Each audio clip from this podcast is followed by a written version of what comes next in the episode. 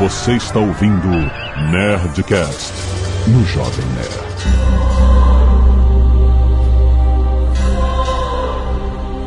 Landa, landa, landa, nerds! Aqui é Alexandre, Jovem Nerd, e eu já comecei a rezar agora. A Dodge Sport só não teve mais reforma porque faltou tijolo. Aqui é o Tucano e assim que uma moeda tilinta no cofre, uma alma sai do purgatório. Aqui é o Felipe e eu trouxe um bode expiatório pra esse programa. Caralho, pode? Eu acho que não é um bom lugar pra você falar disso, não. É, aqui é o Alex e reforma se começa pelo banheiro. Olha, verdade. Aqui é o Azagal e Lutero fez sua própria igreja com jogos e prostitutas. Ai, ai, ai. Ok. Esqueçam a igreja. Muito bem, nerds! Estamos aqui em um episódio histórico! Sacaram a duplo sentido? Nós vamos falar sobre a história da reforma protestante e Martinho Lutero. Sim! Marcando o primeiro Nerdcast que vamos falar de história de religião. Para isso trouxemos o Alex do Bibotalk aqui, que é teólogo formado. Peraí, formado ou reformado? Já a primeira, já assim na cara. Já, já saiu a primeira. Formado pela Faculdade Luterana de Teologia em São Bento do Sul. Se ele não sabe falar de Lutero, ninguém mais sabe. É, e tô terminando meu doutorado em Lutero também. Olha aí, olha aí. Carteirada. Acho que alguma coisa a gente vai Caralho, poder falar, pegando né? pesado, hein? E-mail. Canelada.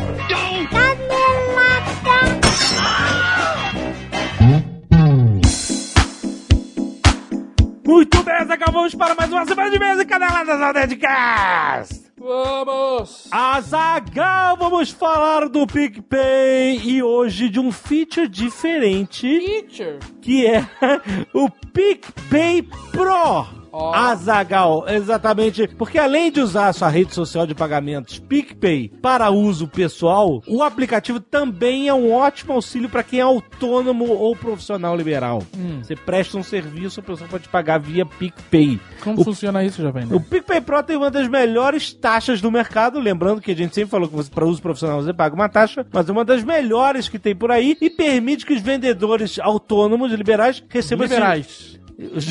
os liberais. Ok. Os conservadores não. Não só os liberais. Eles podem receber pagamento de cartão de crédito sem se preocupar com a maquininha, porque lembre como funciona o PicPay, a pessoa que quer pagar via PicPay cadastra seu cartão de crédito e o PicPay é que puxa essa grana do cartão de crédito dele. O valor da venda fica disponível na sua carteira PicPay assim que o pagamento for aprovado. E olha só, sendo à vista ou parcelado, Azagal. Preste atenção, se o cara parcelar, olha aí, isso é uma grande vantagem. Se o cara parcelar o pagamento tipo em 10 vezes, Hum, você, que é o prestador de serviço, recebe tudo na hora. certo. Você não recebe em 10 vezes, você recebe tudo.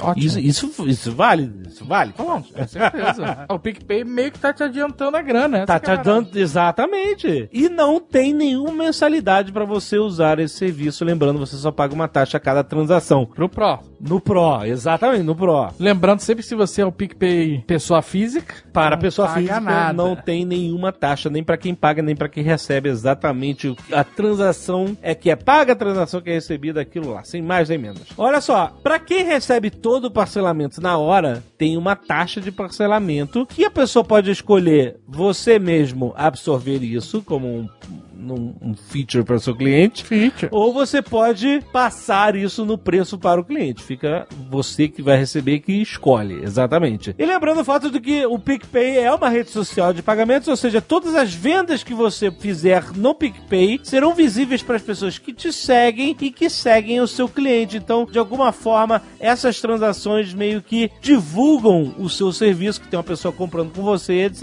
e tal. Então, vá conhecer o PicPay agora, o aplicativo de graça para iOS e Android. Link aqui no post, rapaz.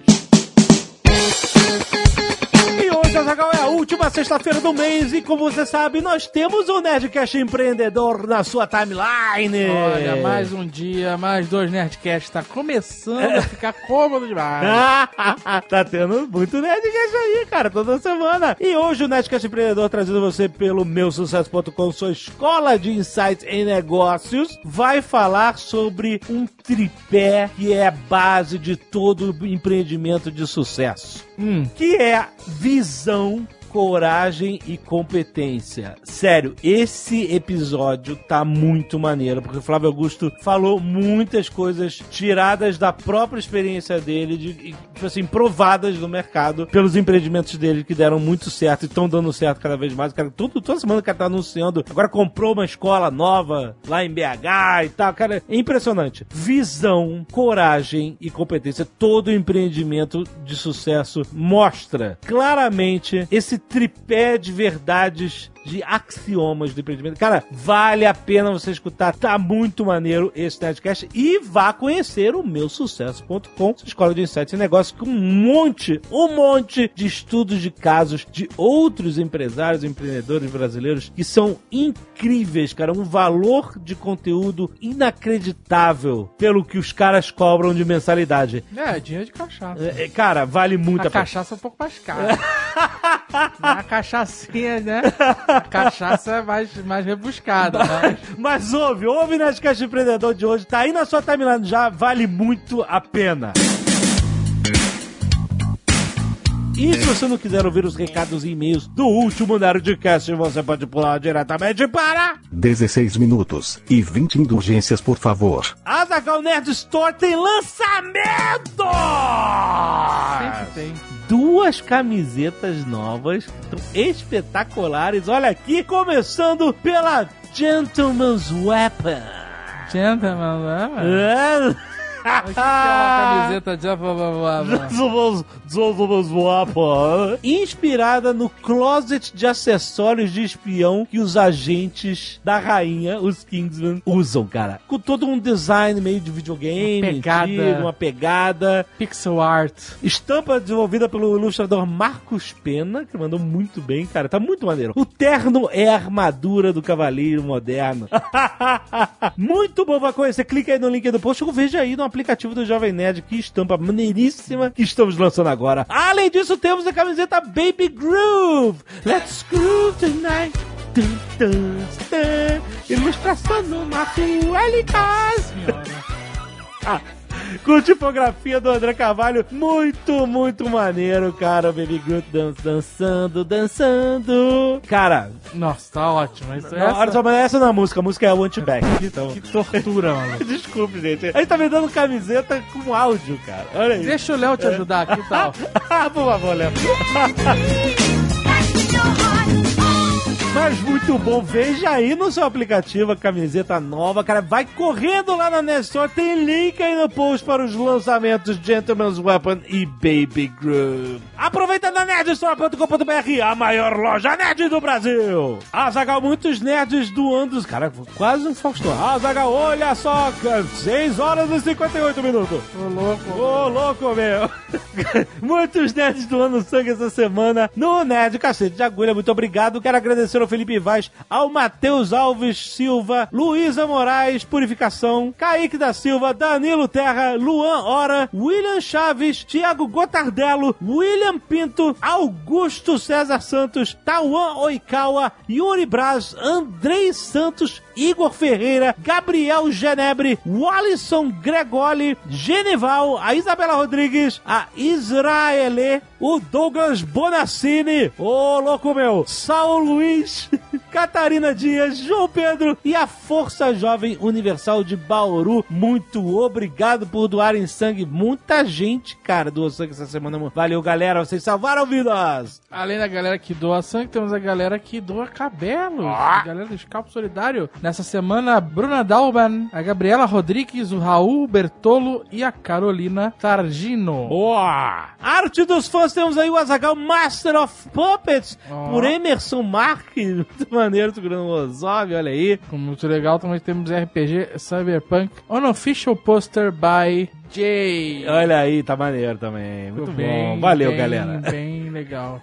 Jonathan Lima, analista de suporte e aplicações 31 anos, São Paulo SP. Este não é meu primeiro e-mail. Ao ouvir a história contada pelo Guga sobre ganhar uma caixa de chocolates enquanto todos à sua volta ganhavam brinquedos, lembrei de um momento nada doce da minha infância que envolveu também doloroso amigo secreto. Nas festividades do final do ano, a escola que eu estava promovia um amigo secreto entre as crianças e professores. Éramos mais ou menos 30 alunos com idade média de 7 anos. Logo imagina-se que... Com a idade média. É, porque podia ter um cara de 8. Um de 14 e um de 1. Não sei.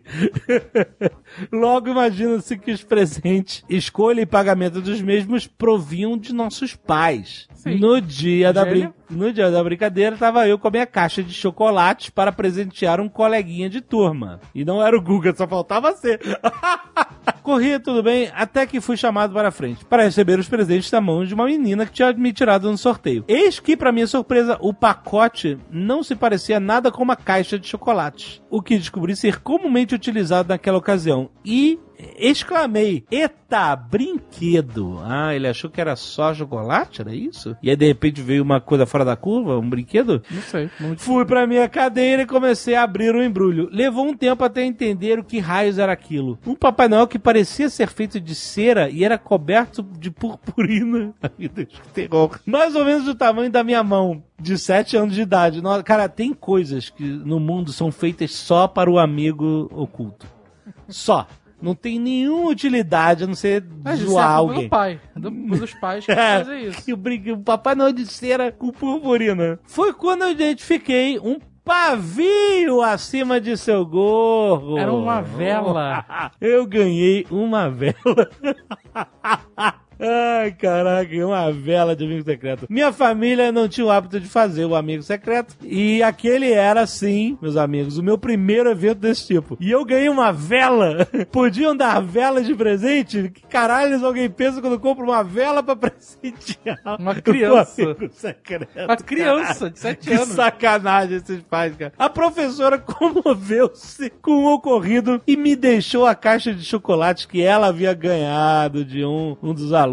Olha aí, professora. Minha mãe ficou putaça, mas usamos a vela no meu aniversário, que também ocorre no final do ano. Olha aí. Desde então, tento evitar ao máximo esses momentos de presentes randômicos nos grupos sociais em que eu estou inserido. Quando não tenho êxito, pelo menos tento expor ideias de bom senso na escolha ou uso de uma lista com alguns itens de preços variados e acessíveis como sugestões de presentes para cada um dos participantes. Lembre-se de uma coisa, não há tristeza no amigo secreto da Nerd Store. Compre o presente do seu amigo e peça o seu presente na Nerd Store que você vai ficar feliz, cara. Ricardo Highlander. Não é o nome dele. Pode ser. Será? Pode ser. Será que existe essa possibilidade? Ele tá suprimindo um da Silva aqui. Mas pode ser. Analista de sistemas, Novo Gama, Goiás. Olha aí. Recentemente tive um momento sublime que pode causar inveja a algumas pessoas. Ó. A portuguesa provavelmente é uma delas. Ih, Com um puta esforço, exercícios, mudança de hábitos e broncas de nutricionistas e endocrinologistas, consegui perder peso nos últimos meses. Parabéns, cara cara. Pô, parabéns mesmo.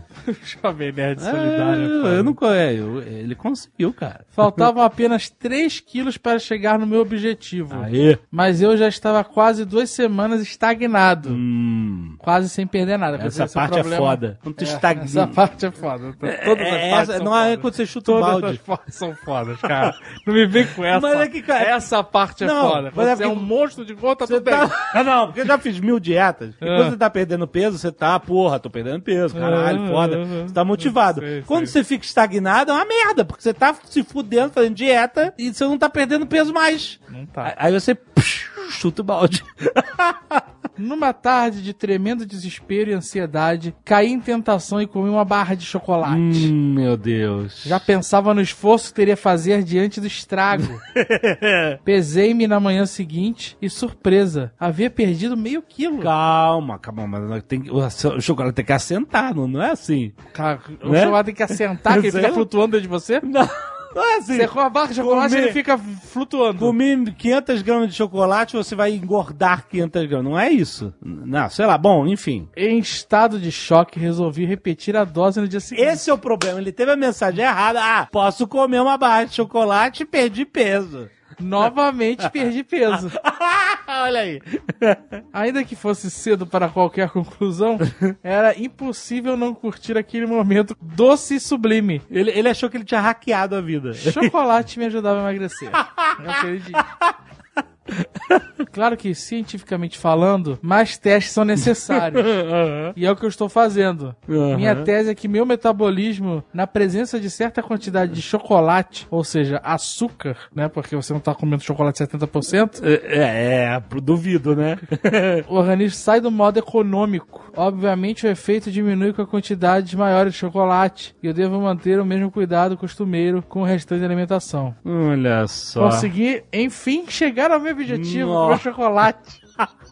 Como não preciso mais perder peso, tornei a dieta um pouco menos rígida, mas não abro mão de um bom e velho chocolate. Ih, rapaz. E os testes continuam. Ele tá fazendo teste científico É, ele tá indo ao na médico. casa Ele dele. tá indo, não, ele tá indo ao médico, segundo ele. Parabéns, cara. Parabéns. Ele Muita deu sorte, inveja. É isso, ele deu sorte. Deu É isso. sorte, cara. Parabéns. Aproveita, aproveita. Aproveita. Se agarra. Se agarra nisso.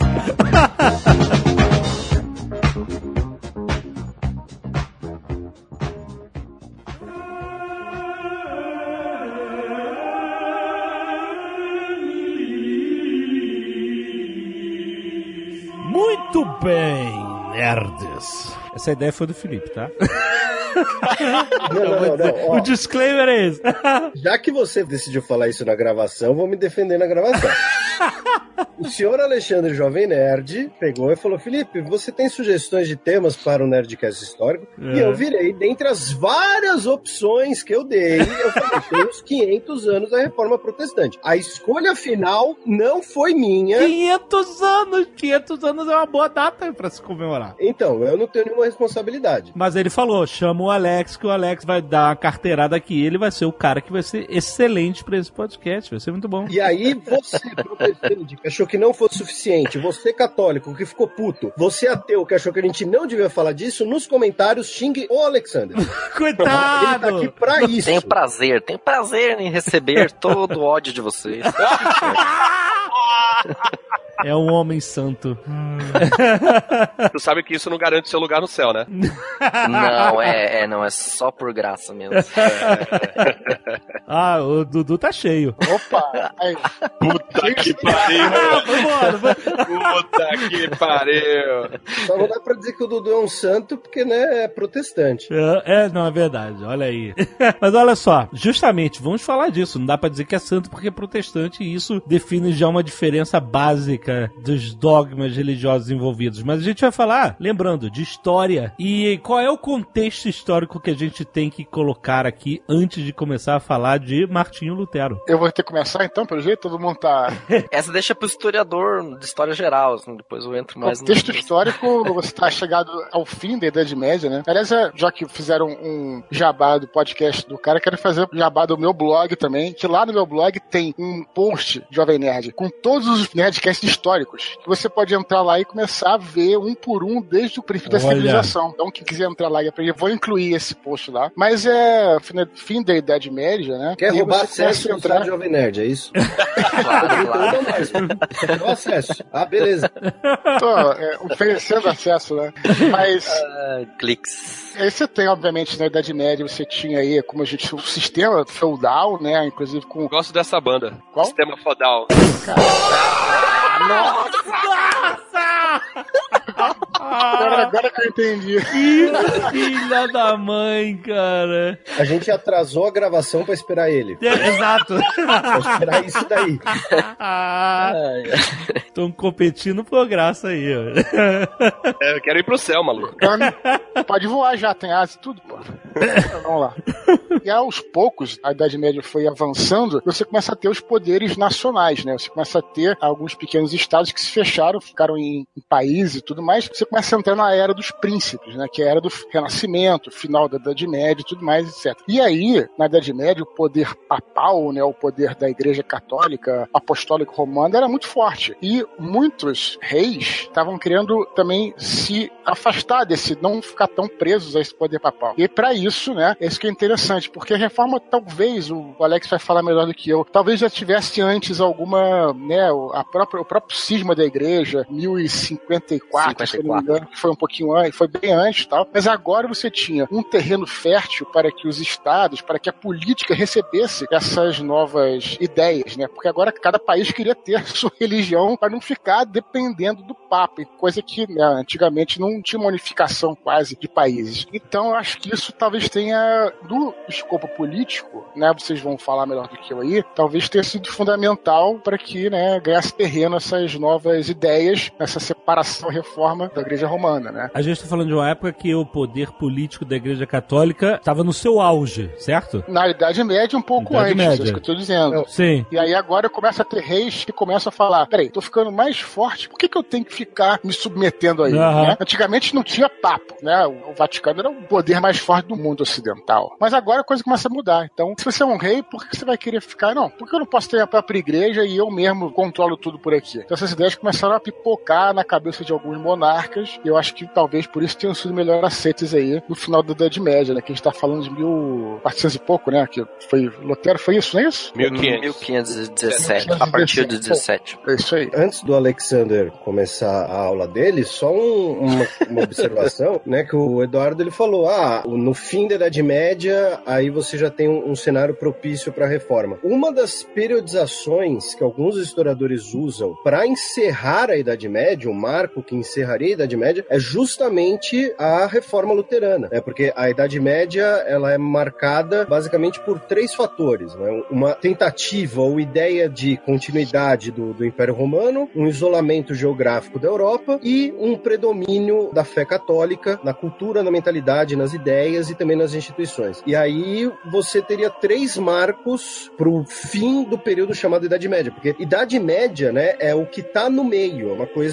amorfa quase o termo Idade Média. Aí no primeiro caso é a mais conhecida, né, que é a queda de Constantinopla, 1453. A segunda, né, o que encerra o isolamento geográfico da Europa são as grandes navegações, ou seja, um processo que não tem nada a ver com Constantinopla. E o terceiro, quando essa mentalidade homogênea vai ser desafiada, vem com Lutero em 1517. Então, em algumas perspectivas, as reformas de Lutero são que acabam com a Idade Média, o que marca o período de um, um início de uma coisa nova, do que a gente tinha. É, a partir de um ponto assim, da história das ideias, eu vou usar esse termo história das ideias para não falar de história de religião, coisa assim. A gente vai ver a partir de Ockham, surgimento da via moderna, que é uma escola de filosofia que vai quebrar um pouco com a filosofia tomista bem presente aí na Idade Média. E essa nova via, essa chamada via moderna, começa então a desenvolver um pensamento um pouco mais diferenciado. E aí é que Lutero vai entrar dentro dessa pegada da via moderna, que vai ter, lógico, uma série de desdobramentos aí já antes de Lutero, porque uma galera já tinha falado, pô, isso aí tá errado na igreja, ou um carinha, Jan Hus, lá em Praga, começou a fazer barulho, dizer que tinha coisa errada, foi queimado lá em Constança. Caraca. Foi queimado, foi queimado. Aí tem John Wycliffe na Inglaterra, que também sofreu martírio. e Ele traduziu a Bíblia para o inglês e tentou fazer um movimento próprio lá na Inglaterra. A gente teve uma série de monges escrevendo livrinhos e já questionando a coisa. Então você vê que houve já nos dois ou três séculos antes de Lutero uma série de pessoas eh, manifestando inquietações com relação a diversos temas dentro Uhum. da igreja. Não é assim que a teologia era uma coisa assim parada lá nos mosteiros e ninguém questionava nada, os caras faziam o que queriam. Mas desse questionamento partia de, Partia de gente de dentro, de né? gente de dentro, exatamente. É, mas deixa eu falar uma parada, mas isso aí, o Alex entrou na igreja, né? E eu só vou sair um pouco pra dizer o seguinte: não podemos esquecer também do renascimento, né? Que era. Sem dúvida, sem dúvida. que você tá ali fora da igreja, o que que foi? Renascer já falou isso aqui, mas vamos lá. É, você teve, é, bom, Idade Média e tudo, você teve a crise do século XIV, em que morreu uma galera, muita gente, muita gente, foi um holocausto, né, na, na Europa. Como você sabe, a peste, fome, as guerras todas, morreu muita gente, mas olha só, como morreu muita gente, daqui a pouco começou a haver um período de prosperidade, porque você tinha mais comida, você tinha mais espaço para as pessoas, o que é muito louco, mas é verdade, é o ciclo da vida, né? E aí também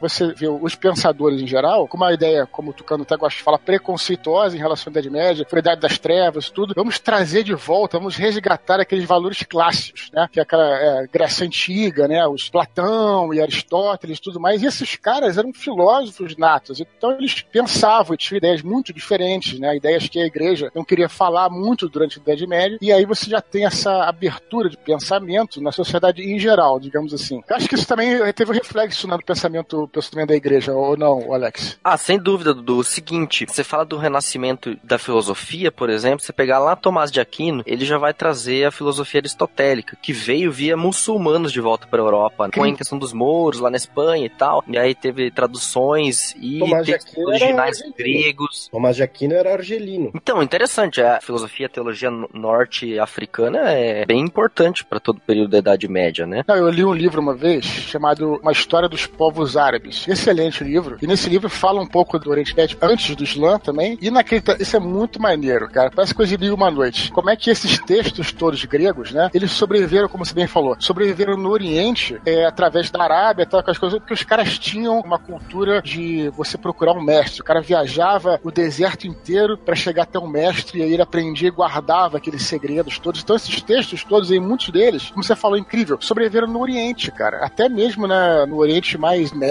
e tudo. E como você falou bem, isso é muito maneiro, cara. Por um pouco não podia ter se perdido esse conhecimento. E voltou É, através pois é. dos árabes, que na época eram top, né, cara? Os caras eram top de, de medicina. Sim. Puta, os caras melhores médicos do mundo, né, cara? Filósofos, foda. Era berço de muito pensamento científico, né? Os árabes antigos. E esse todo esse renascimento, pensamento filosófico na Europa aí trouxe como consequência mais pra frente com o humanismo, com o renascimento, a ideia da volta às fontes, né? Já que na filosofia a volta às fontes já estava acontecendo há uns dois ou três séculos, voltaram para Aristóteles, voltaram para Platão, olhar de novo os clássicos, etc e tal. Lutero usa muitas vezes a expressão ad fontes, né? Ele fala, vamos voltar para as fontes. E em termos de teologia, a fonte primária da teologia seria então a Bíblia. Seria então a fonte essencial de toda a teologia cristã. E aí é que, é lógico, não é ele o primeiro. Não dá pra dizer assim, o cara inventou, ele levantou de manhã cedo e disse, pô, ninguém lê a Bíblia aqui, vamos ler aqui.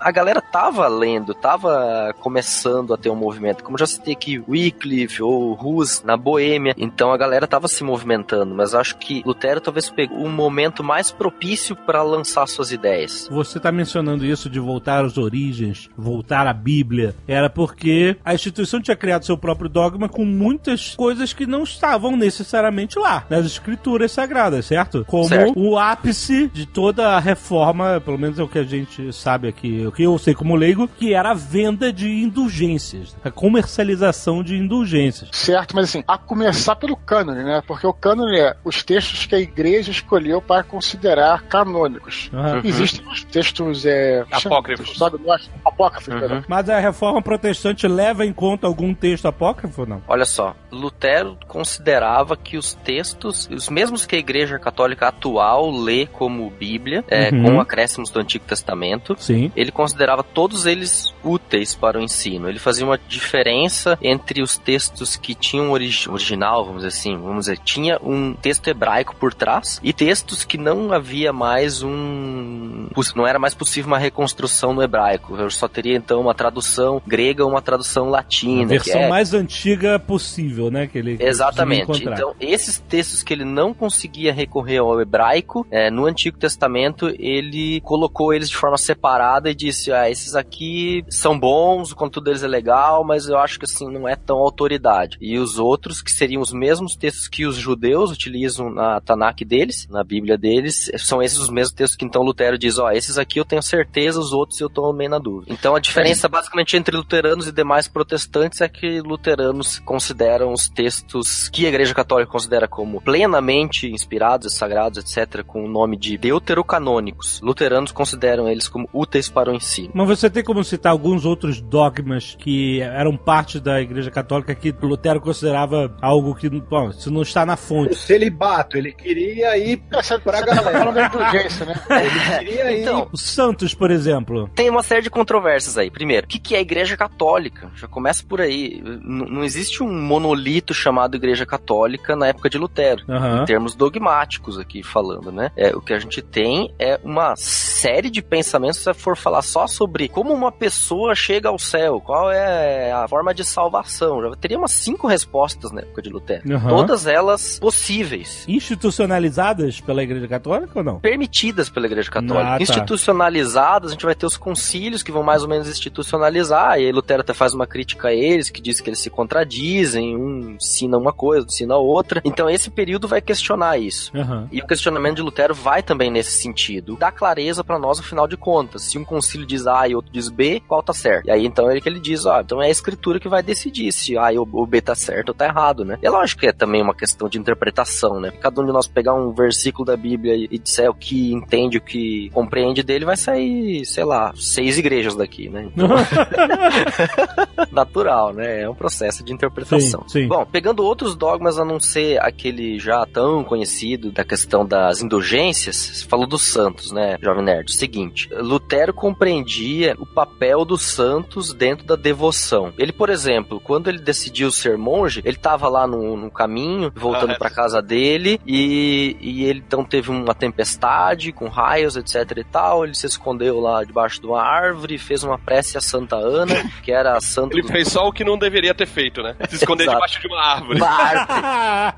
E aí fez a prece pra Santana e se comprometeu então em estudar teologia, em se tornar monge, né? Aham. Caso ela o salvasse. Era pra ele ter tirado a família da miséria, né? É, pois é. Mandou ele pra universidade, porque o pai dele trabalhava em mina, né? Acho que era gerenciava a mina. É, é interessante isso porque é um desenvolvimento da burguesia alemã, né? Desse período, aí, se for ver, né? O avô dele era agricultor, é, o pai dele se casou com uma mulher de uma família que já tinha posses. Aham. Ele trabalha pesado como mineiro e ele diz: Ó, meus filhos, eu quero colocar eles agora na classe superior. Então paga pro Martinho, no caso, um dos filhos, ir lá estudar direito, né? Pra deixar de ser aí um cara que tem que meter a mão na, na sujeira todo dia Aham. e realmente trazer alguma coisa de fama pro nome da família, né? Caramba. E aí tem essa É, tempestade, ele, ele desiste da universidade. Ele desiste do direito e ele já tinha esse bacalaureus de artes, né? Esse bacharelado em artes, digamos assim. E ele vai então pra. Tocava pra- laúde, né?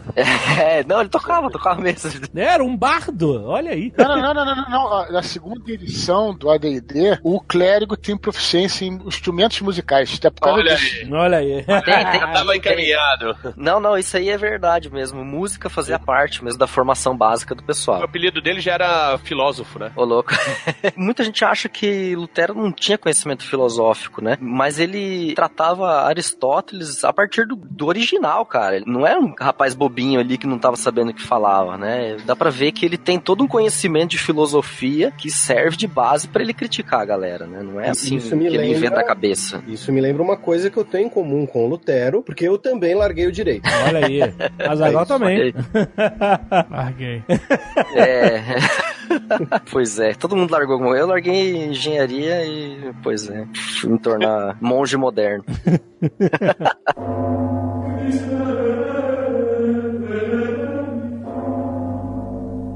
Então, voltando aí à questão dos santos, como é que Lutero faz a crítica dele, já que ele vem desse contexto? Ele percebe, primeiro, que na Bíblia não há, assim, uma, uma veneração a pessoas específicas, né? Aham. Então ele coloca a questão do mandamento, o primeiro mandamento, que é eu sou o Senhor teu Deus, não, ter- não terás outros deuses diante de mim. E aí o, o- o segundo mandamento sobre a questão da adoração de imagens, e aí ele vai dizer, pô, peraí, mas e o que, que a gente faz com toda essa arte, com toda essa devoção que existe aqui aos santos? Então, Deixa eu te perguntar, você como um teólogo é a melhor pessoa pra responder isso. E é uma pergunta legítima, juro, não é provocativa nem nada, é uma pergunta, uma dúvida. né? Os santos não são uma forma disfarçada de politeísmo, porque as pessoas já Mas já me perguntou isso no Nerdcast Batalha do Apocalipse. Mas aí você é o Dudu, você é...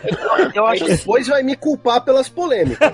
Eu tô legitimamente perguntando, então. O culto a Maria e o culto aos santos, ele substitui de maneira tipificada o culto aos heróis do Império Romano. Aham. A gente lembrar depois de Constantino e mais tarde com Teodósio a oficialização da Igreja Romana, da Igreja Romana, não da Igreja Oriental, da Igreja Romana como religião oficial do Império, a gente vai ter uma forma bem específica de cristianismo, que é o cristianismo romano, se tornando padrão para todo o Império. Uhum. A devoção de Maria, por exemplo, é muito mais forte nesse período no Egito do que em Roma. Você perceber porque a religião egípcia tem uma, uma visão do feminino mais positiva do que a romana. Embora a romana também tenha, né? Os gregos e romanos também tinham deusas, né? Mas os egípcios tinham questão de deusa mãe um pouco mais presente. Agora os católicos vão querer me matar de vez, né? Não, é porque, sabe por quê? Porque eu vi num documentário que na Itália fizeram uma pesquisa pra quem você reza, né? Quando você precisa de Uhum. alguma coisa e tal. Jesus estava em quarto lugar. Eu diria assim, eu, eu vejo isso de um ponto de vista antropológico. É muito mais fácil você se identificar com alguém que parece mais perto, mais próximo de você. Se você "Ah, vou orar pra Aham. Deus. Ah, Deus é lá longe, caraca, quem que é esse É, cara? é. né? Tem Então. uma explicação também. O Ringo Starr tinha mais cartas do que o Paul e o John Lennon juntos. Sério? Mas aí é por causa do tamanho do nariz, né? Não, é, é porque a- as grupos, elas achavam que tinham mais chance com ele. Caraca, que engraçado isso, cara. É, mas é um fenômeno antropológico mesmo, né? Você acha que você tem mais chance. Lógico que é uma brincadeira, mas assim, o motivo é mais ou menos parecido, sei lá. Então, É sim, é, jabá, é uma questão de identificação, né? Só fazendo um voltando ao jabá aqui, como a gente falou então, naquele netcast antigo, os próprios judeus, a ideia dos anjos começou durante o exílio na Babilônia, que os judeus estavam lá achando que, o- que Deus estava muito distante deles, e na Babilônia eles tinham aquelas figuras aladas, que são shedus, né? E aí Uhum. eles começaram a imaginar, pô, uma criatura alada, mas um, o Azaghal até brincou na época, o despachante, que vai fazer a ponte, né? É, é. Criou ali um, um meio termo pra fazer a coisa, né? E o Santos seria o mesmo, mesmo esquema, né? Tese. É o mesmo esquema, é muito parecido, o mesmo esquema, você há uma cristianização de elementos presentes na religiosidade popular. É bem isso. Não, e aí o que também Lutero vai fazer é uma crítica a partir da escritura, dizendo: ó, eu não vejo fundamento na escritura para esse tipo de devoção, ou a gente vai acabar com tudo aquilo que não está explicitamente dito para ser feito. É corajoso fazer uma afirmação dessa nessa época, né? Exatamente, é corajoso, né? Ainda mais olhando pra devoção pessoal das pessoas. né? A maioria da. a- Todo mundo tinha um santo em casa, né? Como é que você vai Uhum. lidar com isso? Agora chega o padre É. e diz lá, joga fora. Aham. Não, e, e o Santos também tem aquela coisa da especialização, né? Eu não tô falando, mas eu tô falando sério, parece que é brincadeira. Não, é verdade. É Mas verdade. quando você, Verdade. você, por exemplo, Jovem Nerd, você que é um capitalista nato, você quer comprar uma televisão, você prefere ir num- numa loja que só tem TV ou você prefere ir num, sei lá, no outlet que tem de tudo? Não, loja que só tem TV. Só tem TV, exatamente, Jovem. Então essa é a ideia dos, dos deuses, inclusive no politeísmo. né? Você vai rezar, pô, esse santo aqui ele é bom pra casamenteiro. Pô, vou nele, meu Vai compadre. nele, Vai- que essa é a especialidade dele, Essa é a né? especialidade. Exato. E era assim com os deuses, como você falou, os deuses pagãos, os deuses romanos, uma profusão de deuses, e aí e também Roma importasse os deuses todos, né? Como você falou aí da Nossa Mas eu- Senhora, era uma herança da Isis, que também é assim, o culto, não a Nossa Senhora, o culto a Nossa Senhora é muito importado no modelo, o culto a Isis, que é uma deusa egípcia, que era extremamente cultuada no Império Romano na época da cristianização do Império. Então também usou aquele modelo, o filho dela, o menino Jesus, e tem o nome, como é que é? É, quando você faz a, a Sincretismo. sincretismo. Sincretismo. Muito obrigado, muito obrigado. Mas, Dudu, tem essa parada da especialização, mas eu, por exemplo, peço tudo pra São Longuinho. Não, cara, São Longuinho é só pra quando você perde as coisas. Não, mas eu acho que é, é que ele, ele cobra barato, é só três pulinhos, tá ligado? Os outros é novena, é um monte de coisa, tá ligado? São Longuinho Mas- é um cara, eu sou muito zoado hoje em dia. Malandro era, pô, irado. O cara que usou a lança do destino é Longino, não é isso? Longinos. Foi ele que matou Jesus. Então Não, é. não, não, não, não, não, não, não. Não, não, Falei merda. Ele só tava verificando. Ah, o São Longuinho é o cara da lança? É, o Na cara. verdade, Não. Ó, na essa eu verdade- não Não, não, não, pera, na verdade, Olha, o cara, o cara calma. malandro, malandro Não- tem uma arma, artefato foda, pai. Não, não, não, não, pera aí, rapidão. O nome dele, o nome dele, na verdade, ninguém sabe, não era Longinos. Longinos é o nome da lança. Ah, é? E aí. Pô, mas é o Santos foi da lança. E aí, segundo diz a tradição, ele era meio cegueta. Agora, eu não sei por que um legionário cegueta estava ali naquele momento tão importante, mas ele era cegueta. E aí, quando ele espetou Jesus, saiu sangue, o sangue foi nos olhos dele. Água. Água? Saiu água? Água misturada com sangue, né? Ah. São os Ah, líquidos, tá. né? E curou os olhos, a vista dele. E aí, por isso que ele tem essa vista aguçada aí, maluco. Enxerga tudo. Visão do. Superman. Por isso que ele acha as coisas. Olha, tudo faz sentido agora. Nossa. Tem uma aspira muito maluco. Eu tava lendo comentário de Gênesis de Lutero e ele disse que Adão tinha visão tipo raio-x, cara. Então, Caraca. a galera nessas épocas, eles piravam um pouco, assim, nessas coisas meio metafísicas, assim. Por isso que ele sabia da costela. Ele dava uma olhada. Opa, tá faltando uma. Exatamente, por aí mesmo. Caraca, que loucura.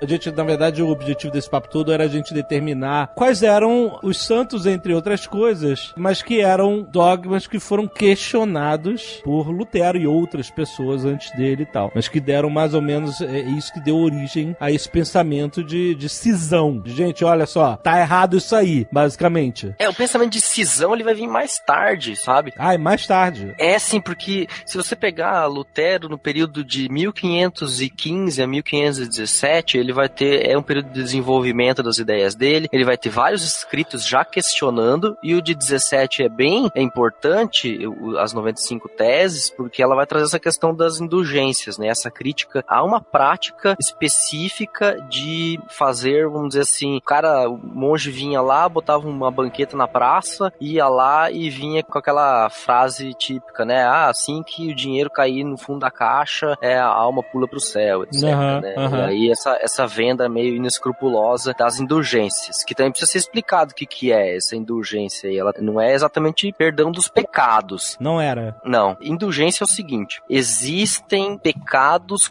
ou vamos dizer assim, erros considerados que você precisa ser, uma, ser disciplinado. Vamos supor, você não pecados foi. Pecados venais, né, que chama. Tem um pouco a ver isso aí, mas vamos dizer assim, ó. Você cometeu uma série. Você comete todo dia uma série de cagadas aí na vida, né? E aí você vai lá pro padre. Aí, Tucano, foi pra você. Eu mais do que o normal.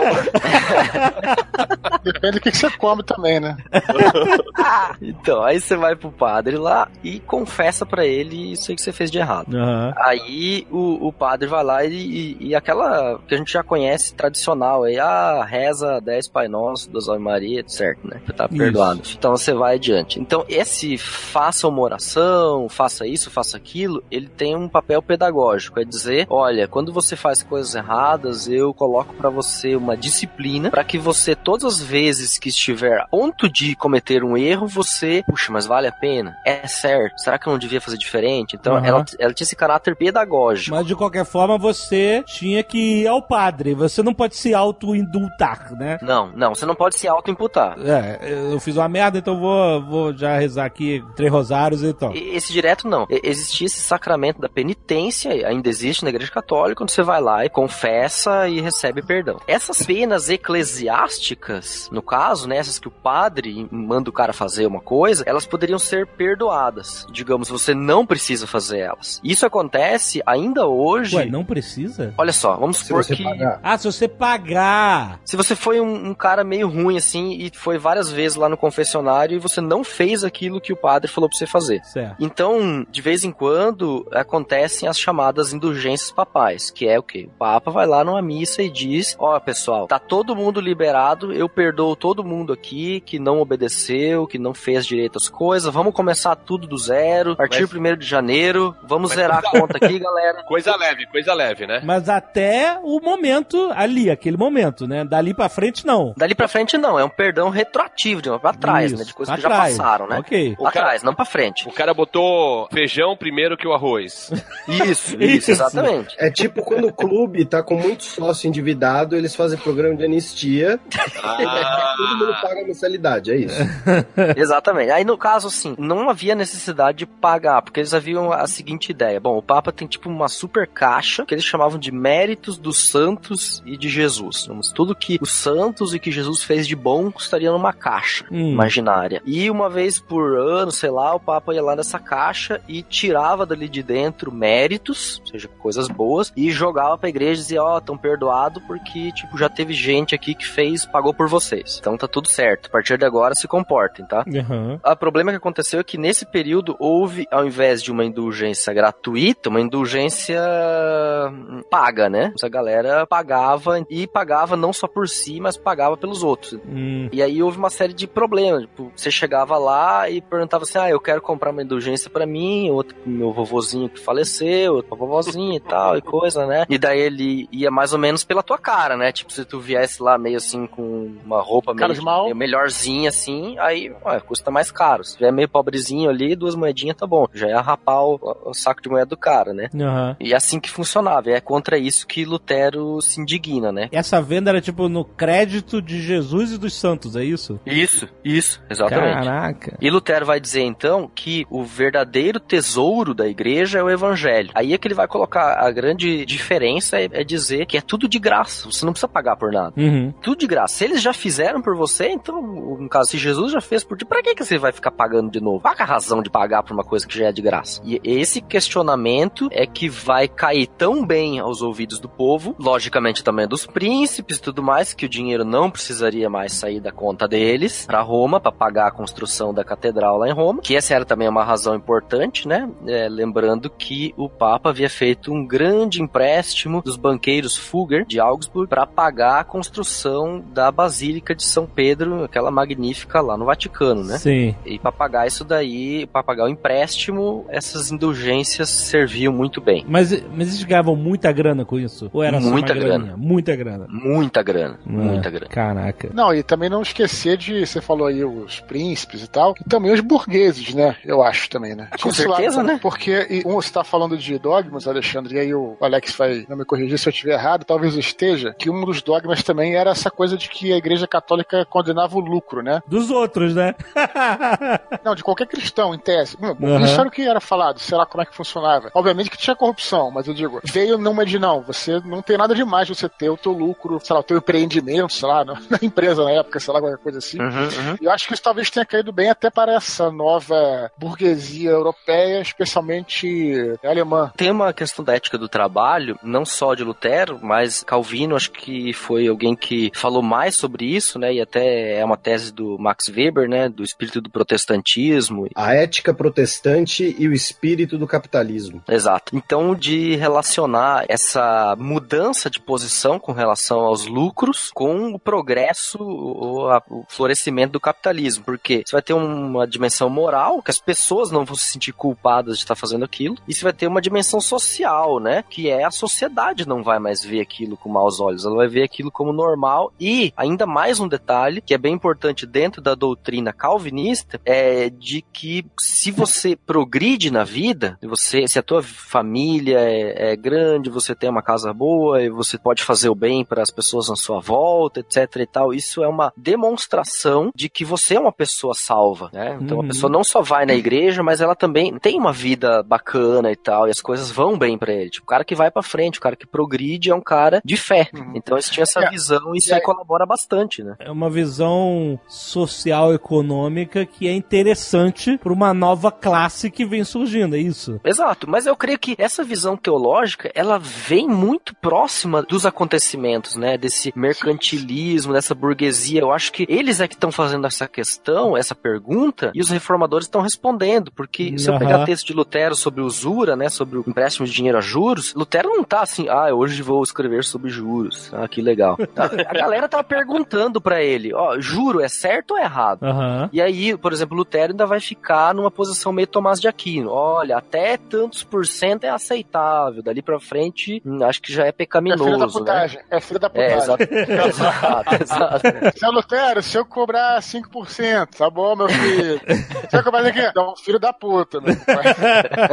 É mais ou menos por aí. Nesse aspecto econômico da reforma, tem algo que é. Tem um contexto que, que é bastante importante de lembrar, que eh, o Alexander até mencionou de leve com a questão da construção da basílica, que era o seguinte: a Itália, como o Edu mencionou anteriormente, né, a questão do, do renascimento, a Itália, né, final do século XV e início do século XVI, era a região mais rica da Europa. Né? Portugal e, e a Espanha ainda não tinham chegado nesse ponto. Então, você tinha ali um, um centro de poder temporal, poder político e também um centro financeiro muito grande na Itália. E o dinheiro das indulgências, você ter ali um fluxo de capital que ia para a Itália, contribuía com uma rivalidade econômica com as outras regiões, porque a Itália era rica, especialmente porque a Itália era uma região muito mercantil. A Alemanha era uma região rural, cuja atividade mercantil era mais focada ao norte, né, ali a região do Báltico, Mar do Norte, Liga Hanseática e tudo mais. Então, também tinha uma, uma espécie assim de disputa fiscal, disputa econômica entre as Uhum. regiões pobres da Alemanha e o- a Itália, e era um cenário um pouco do tipo, olha, a Itália já é rica pra que, que a gente tem que mandar mais dinheiro pra lá? Né? Você não quer mandar dinheiro pra outro lugar nunca. Mas, nesse caso, ainda era, olha, a Itália é rica, a Alemanha é pobre. A gente tem que ficar mandando dinheiro pra lá em troca da bênção dos santos, eh, né? Enfim, o que for. Então você tinha um cenário de rivalidade, de disputa econômica também bastante acentuado. E a partir do momento que o centro da Alemanha, o centro da Europa, passa a viver uma revitalização econômica, um pequeno processo industrializador, na qual a imprensa, né, do Gutenberg é um grande exemplo. Foi ah, importante pra caramba, pode falar até mais pra Nossa. frente, né? Sem Sim, e, e aí vai ser um grande incentivo para esse dinheiro, digamos assim, para as pessoas quererem manter o seu dinheiro na Alemanha, para você investir né, nessa economia crescente, porque você ficar mandando ele para a Itália vai servir para quê? Pra fazer uma igreja gigante para ser investido no comércio. E aí aproveitando, fazendo um, né, como diz o Eduardo, um jabá, tem um programa do Biblecast sobre esse cenário histórico, essa rivalidade entre Papa e Lutero, que eu participei inclusive, que a gente comenta um pouco disso, desse cenário econômico. Bacana da história, só fechando o ciclo, como o Jovem Nerd insiste em dizer que esse é um Nerdcast histórico, olha só, bota.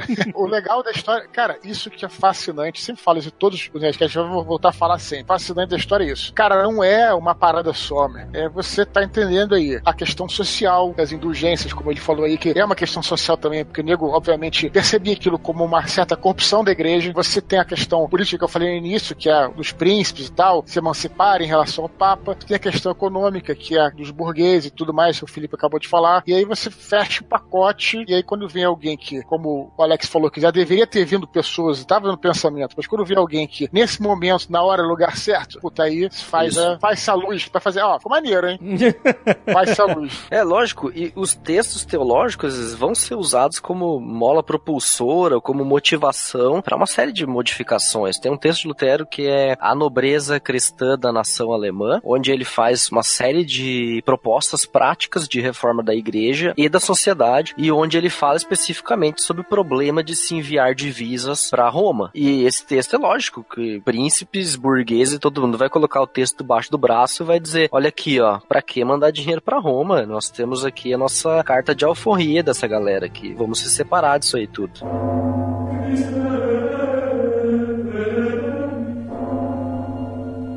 Essas ideias eram de reforma na igreja a princípio ou de cisão e criação de uma outra forma de igreja já? Não, a princípio não, não há uma, uma ideia de formação de igreja, de uma instituição eclesiástica à parte de Roma. Uhum. Até Worms, a dieta de Worms, onde Lutero vai ter que responder perante o imperador Carlos V se ele renega as obras que ele escreveu. Hum, E tá. nessa dieta ele vai dizer: olha, esses livros aqui, ele faz tipo uma separação, esses aqui eu não posso abrir mão, esses aqui a gente pode conversar. e, e aí nesse momento é que começa uma, uma cisão, porque Lutero, depois dessa dieta de Worms, ele é declarado proscrito, né? É, tipo, quem quiser matar, pode matar. É isso que eu ia perguntar. Como é que ele sobreviveu a isso tudo? Ele tinha um príncipe que era parça dele, que era o proprietário, digamos assim, da Universidade de Wittenberg, que acolheu ele o em Felipe, um né, castelo, é o- né? é Esse Felipe de né? Hesse, Felipe de Hesse é um deles e o outro é um dos é, dos duques da Saxônia. A Saxônia estava dividida nessa época, tinham dois ou três, não sei se era o Alberto ou era o É, é irmão o que é dele lá. interpretado pelo Peter Ustinov naquele filme ruim do Ralph Fiennes. Qual é o filme? É o Lutero. Lutero. E o Peter Ustinov é aquele do Espartaco, que salva a esposa do Espartaco. Qu- Quanto à divisão ou não, as 95 teses, na verdade, não foram feitas como uma afronta, e sim como uma proposta de debate, né? É o que se chamava Debate sobre o Valor das Indulgências. Se chamava o texto que conta-se a lenda foi pregado na igreja do Castelo de Wittenberg. Eu acho que não foi. Ou se foi, não foi Lutero que pregou lá. E esse texto foi, na verdade, enviado por correspondência pro, pro Viralizou, arcebispo. né? Viralizou. Foi enviado por correspondência pro cardeal lá em que estava em Mainz, né? O bispo de Mainz, que seria, digamos, o responsável por aquela região, com o objetivo, então, de fazer um debate acadêmico sobre o assunto. Elas foram escritas em latim, elas não foram escritas em alemão. Nesse dia em que ele abriu a correspondência e leu, ouviu-se um eco pelos halls da igreja. Eita!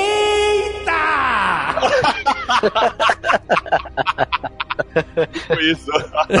Mas a reação, qual foi a reação imediata disso? A reação. É, bom, Os outros monges ficaram em volta. Hey, hey, hey, hey, hey, hey. o que acontece é que vai ter a tradução pro alemão do texto e a viralização dele em, em panfletos. O que acontecia na época é o povo não gostava de textão. O pessoal ainda não gosta, né? É, Nunca gostou. Então existia uma galera que fazia panfleto. Era basicamente o quê? Uma imagem, tipo, Lutero fiando o Papa num espeto e assando, sei lá, umas coisas loucas assim. Lutero fez o primeiro textão, rapaz! Temos que conversar sobre indulgência. Olha, e não foi só isso, ele lacrou. Lagrou foda. Que merda. Começa assim, quem me conhece sabe que eu não falo sobre isso muito. Mas, mas. Mas- E ele ainda mandou: Eu sou padre, eu tenho lugar de fala caraca. Então tinha essa galera que daí fazia, digamos, o, o simplificadão aí, né? O, o post É, com uma imagem e o texto curso. É, e Compartilharam, né? compartilhava, exatamente. E tinha galera que fazia música a respeito disso. Poema e tal e coisa. E aí ia Virou pra meme, taberna, né? meme. Virou Claro, a galera ia tomar uma cerveja lá e cantar a musiquinha. É, Lutero Eita. mandou o Papa. Paródia sempre deu certo. Paródia dá muito view. Mas assim, Caraca. ó, zoeiras à parte, só queria dizer da importância da imprensa, então, né? Da É claro, prensa, sem da dúvida. prensa e da imprensa, né? Exatamente. É por isso a cidade de Nuremberg, que é aqui do meu lado aqui, é tão fundamental para a reforma, porque ali havia um centro de imprensa muito grande e vários pequenos escritores, poetas ali da cidade fizeram fama e riqueza fazendo esses panfletos aí, né? Aham. Fazendo impulsionamento no Facebook da época, né? Chamava Gutenbook. Ha ha ha ha ha!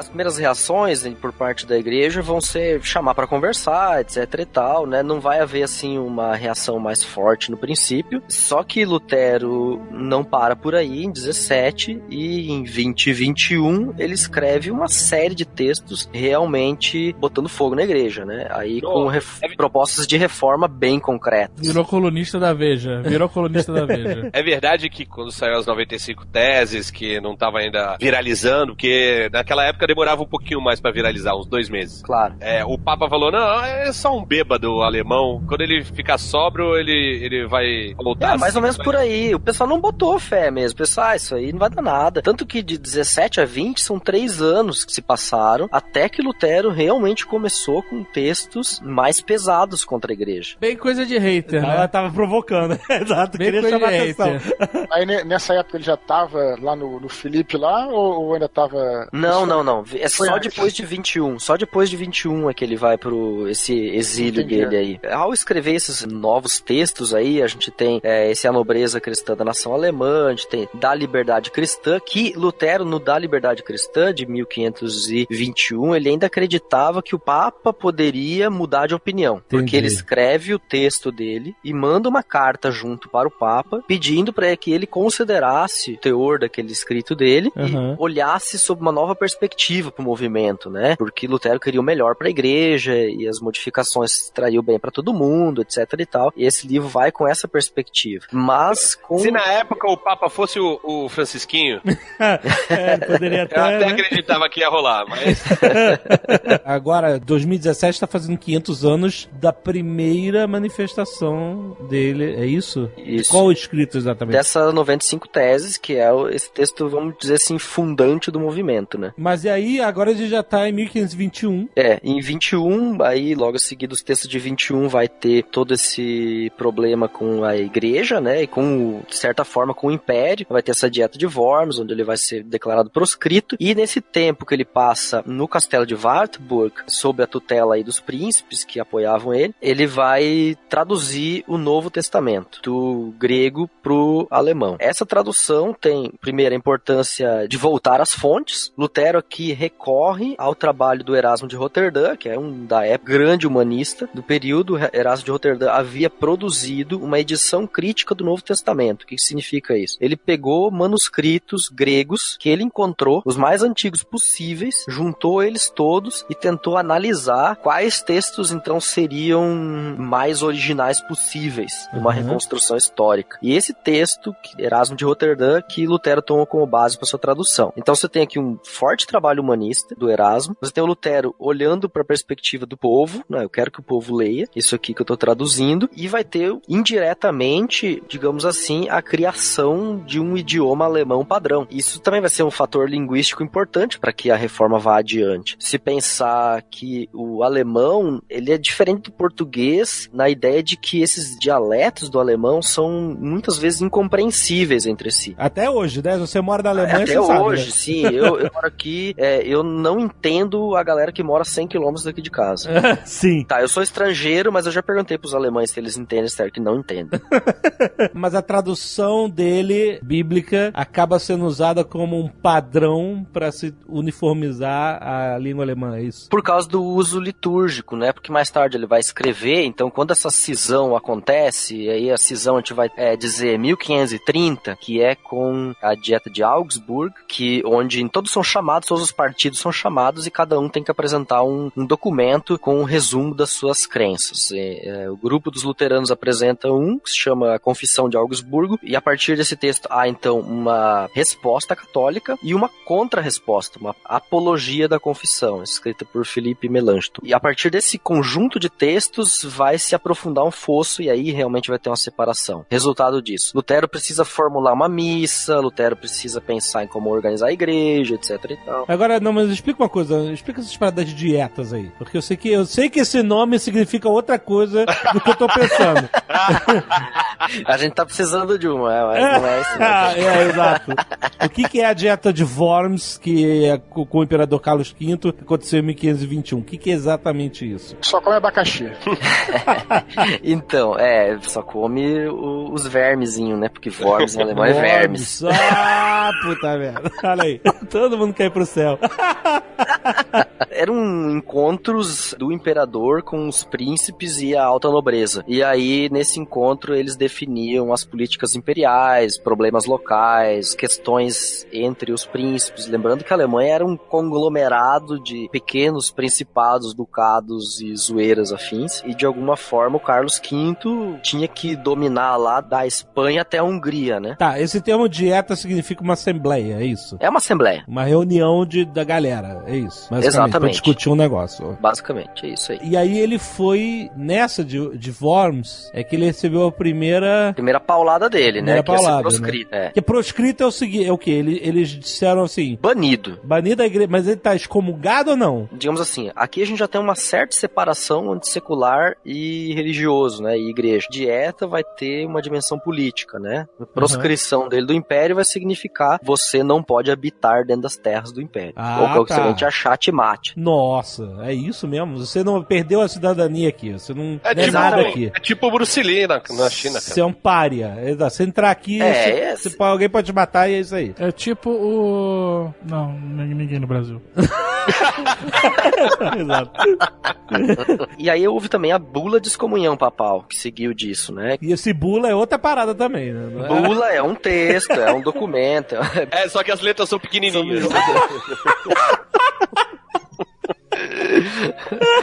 Ai, ai. Desculpa, cara. É assim, no Nerdcast é assim.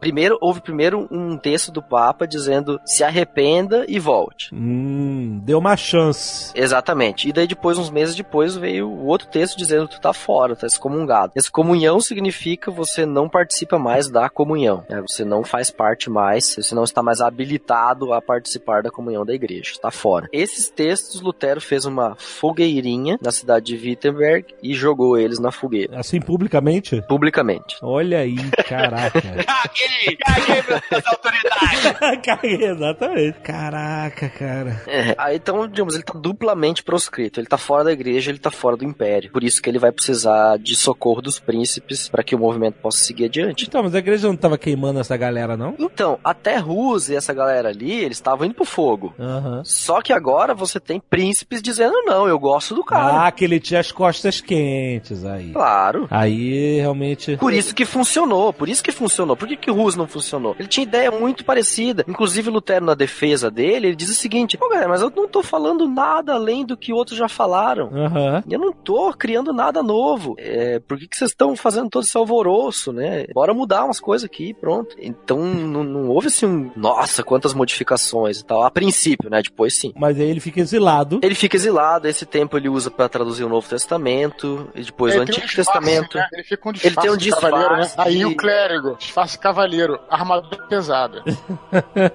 Né? Não era cavaleiro? Ele- é isso? então, ele vivia como um, um nobre, porque o Wartburg é um castelo relativamente grande, com bastante cômodos, então foi dado pra ele uma área do castelo lá, um quarto, e a passagem era foi bloqueada para que os servos, o pessoal não chegasse até ele, porque havia justamente esse medo de que alguém descobrisse que ele estivesse ali, né? Então não era assim que ele tava com toda a liberdade, o castelo só pra ele. Era um castelo muito frequentado, então eles Dá tomaram todo o cuidado de fazer. Dá pra visitar o castelo, sim. Ele Já foi? fica- Já, já foi. Tem uma lenda que tem uma mancha no quarto Tem dele. essa, essa lenda. Tem é essa parada? Então, aí tem essa lenda, esse problema é que. Tem mesmo lá? Não, não tem. Se uma vez teve uma mancha, os protestantes foram lá e arrancaram tanto com a unha a madeira do lugar que tem um buraco. O problema é que tem dois buracos agora. Então não dá pra saber em qual buraco que, que era a tinta originalmente. Então a gente parte do pressuposto que é mais provável que tenha sido um- uma lenda do que de fato em algum momento verdade. E a lenda foi que ele enfrentou o demônio com uma. Que ele enfrentou o demônio e jogou uma, um vidro de tinta contra o demônio, né? Ficou pra sempre lá, parada a mancha, né? Na parede, é. Mas não tem mais mancha, não tem mais prova, não há crime. Passou uma governanta ali com veja, brother. Diabo verde! Diabo verde! Já vou ver. pra abrir buraco já perde, é verdade.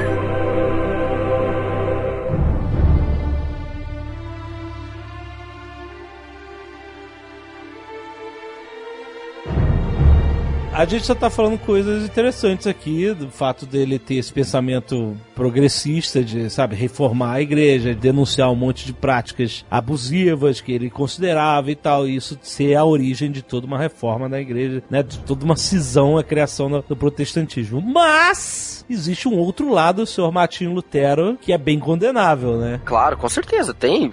Podemos elencar vários escritos dele aqui. que é principalmente o antissemitismo ferrenho em dizer que os judeus tinham que ser expulsos da Alemanha, que dizer que tinham que queimar as sinagogas, as escolas, essa caralhada toda. né? E teve uma galera Exato. que veio depois que usou muito esses escritos. O nome deles é Uma galera na Alemanha, né? Exatamente. é interessante, eu não quero passar pano na cabeça de Lutero. A gente já fez um podcast específico sobre esse tema, Lutero no Banco dos Réus. Aham. Pra justamente tratar disso, e a gente usou muito material aí do Felipe como base pra entender um pouco o contexto histórico. A Europa, de maneira geral, era antissemita na época, né? Isso é, é óbvio, né? Não tinha lugar ali onde os judeus encontravam descanso sossego. Num primeiro momento, Lutero até é mais positivo com os judeus. Num escrito dele chamado Jesus Cristo Nasceu Judeu, ele é mais positivo, fala das escrituras judaicas, fala do povo, da eleição, etc e tal. Mas a ideia dele era de que seria possível converter os judeus, por isso ele é mais ameno. Aham. Depois ele vai mudando um pouco de posição. Ele chega num ponto, o Felipe Melanchthon tenta convencer ele a contratar um rabino para ensinar hebraico na universidade. Daí eles chamam lá os, os rabinos lá candidatos e Lutero briga com eles, porque Lutero tinha uma personalidade nem um pouco fácil. Então ele fecha o pau com os caras lá. Resultado, a partir dali Lutero se mostra mais propenso a combater os judeus Aham. porque ele via no judaísmo uma espécie de concorrência às suas ideias. Lutero ainda não é o cara da liberdade de religião e de pensamento, ele ainda não é Immanuel Kant, né? Uhum. Tá falando de um cara que ainda é filho da Idade Média e ainda pensa que só o jeito dele pensar é certo. Aham. Da Idade Média?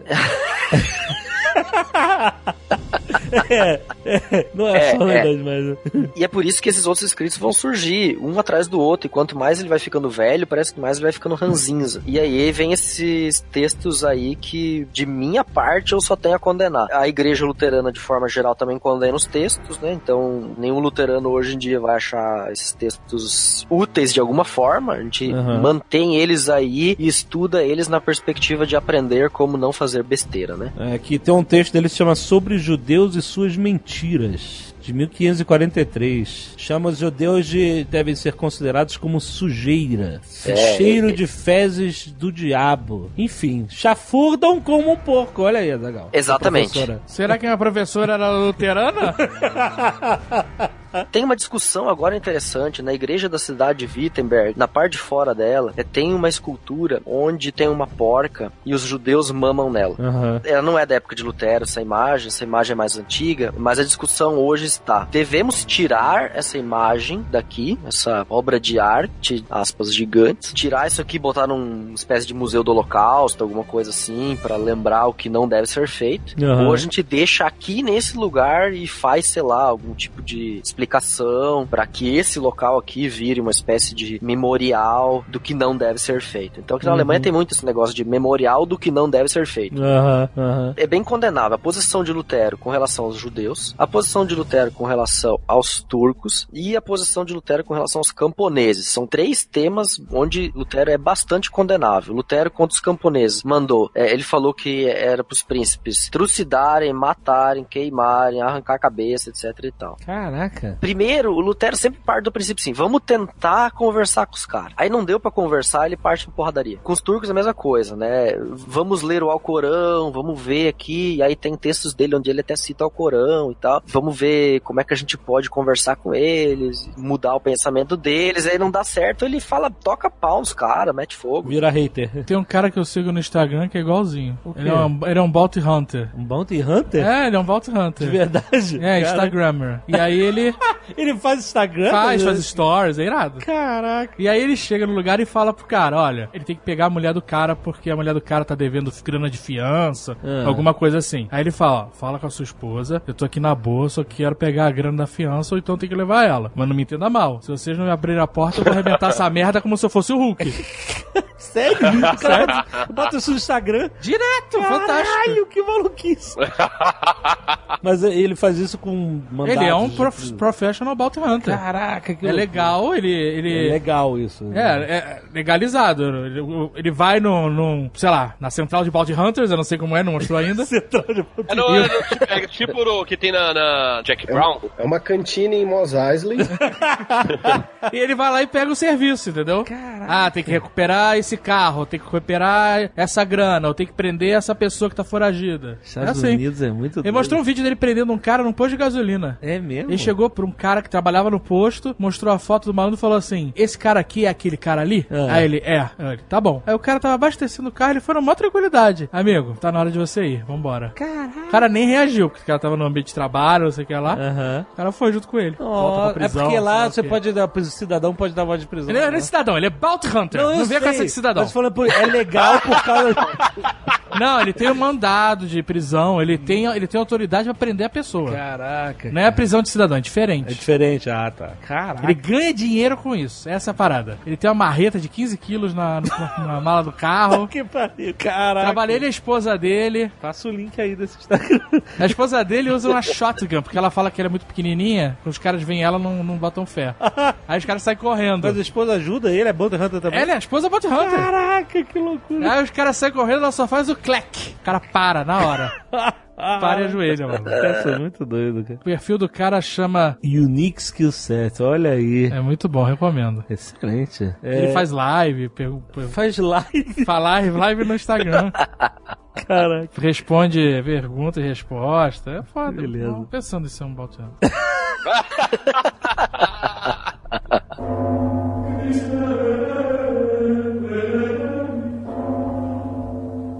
Alex, você Fala. falou da, da, da questão dos camponeses, acho que caberia você explicar um pouquinho melhor o porquê disso, né? da- das guerras verdade. camponesas, da, da- as guerras, entre aspas, civis, né? Se lembrar que a gente tá num período aí de fim da Idade Média, então o feudalismo tá se desmantelando por toda a Europa e os camponeses, há aí um certo levante na região sul e na região central da Alemanha, onde eles começam a reclamar das condições de trabalho deles. Eles escrevem um texto baseado em textos de Lutero, com 30 proposições de mudanças. Algumas eram bem sociais e econômicas, com relação a pagamento, com relação à venda da produção, das condições de trabalho, e outras eram religiosas, tipo, o direito deles de definir quem seria o clérigo da igreja da vila deles e não o príncipe mandar o clérigo que ele estava com vontade de mandar. E Lutero responde, num primeiro momento, esse texto deles de forma positiva, falando onde os camponeses, na visão de Lutero, tinham razão e onde não. O que acontece com esse texto, esse primeiro texto de Lutero? Os camponeses veem nesse primeiro texto um. Vamos tocar pau agora. Tem alguém que está defendendo a gente,